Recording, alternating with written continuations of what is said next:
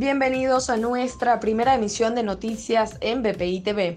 A continuación, las informaciones más importantes de Venezuela y el mundo de este lunes 6 de septiembre.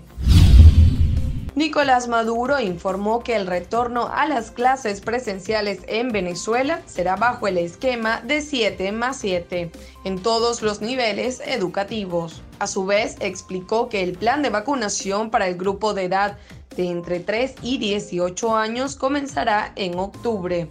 Por su parte, señaló que en los próximos días llegarán las vacunas obtenidas a través del mecanismo COVAX.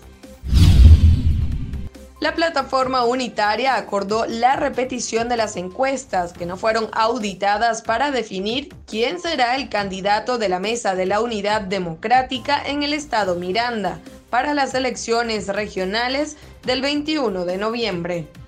Por su parte, José Luis Cartaya será el candidato provisional, mientras definen quién quedará entre David Uzcategui y Carlos Ocariz. El diputado y protector del Táchira, Freddy Bernal, explicó que una de las comisiones instaladas este fin de semana está vinculada con la autorización del paso peatonal y recordó que no son iguales las condiciones de hace seis años que ahora en la pandemia.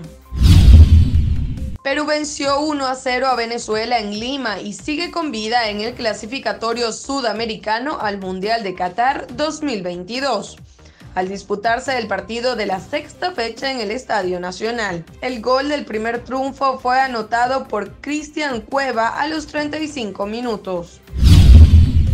Para el desarrollo de estas y otras informaciones, los invitamos a sintonizar nuestra señal en vivo y contenido on demand en bpitv.com o a través de Roku, Apple TV, Amazon Fire y nuestro canal de YouTube. Síganos en las redes como arroba bpitv.